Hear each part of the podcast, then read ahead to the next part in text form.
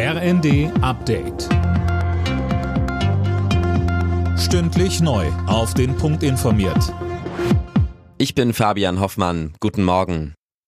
Die Deutsche Bahn steht vor dem größten Streik ihrer Geschichte. Die Lokführergewerkschaft GDL will ab morgen sechs Tage streiken. Das hat enorme wirtschaftliche Folgen, Christiane Hampe. Ja, denn so ein Streiktag, der kostet die Deutsche Bahn bis zu 100 Millionen Euro, macht bei sechs Tagen dann nach Adam Riese 600 Millionen Euro. Die Bahn ist jetzt dabei, den Notfahrplan zusammenzustellen.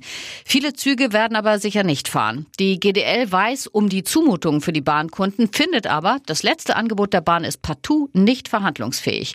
Knackpunkt bleibt weiterhin die geforderte Arbeitszeitverkürzung auf 35 Stunden bei vollem Lohnausgleich.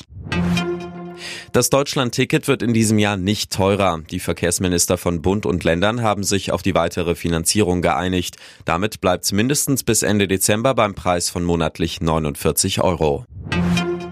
Der französische Präsident Macron kommt Ende Mai nach Deutschland. Damit holt er einen Besuch nach, der zunächst für letzten Sommer geplant war. Damals wollte er unter anderem nach Dresden kommen. Macron hatte kurzfristig abgesagt, weil es damals Ausschreitungen in Frankreich gegeben hatte.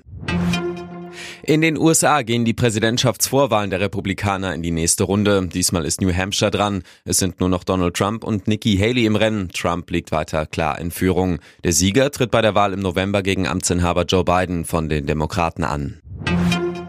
Deutschland hat bei der Handball-Heim-EM weiter alle Chancen aufs Halbfinale. Die Mannschaft von Bundestrainer Alfred Gislason gewann in Köln gegen Ungarn mit 35 zu 28. Im letzten Spiel gegen Kroatien könnte schon ein Unentschieden fürs Weiterkommen reichen. Mit einem Sieg steht Deutschland aber sicher im Halbfinale.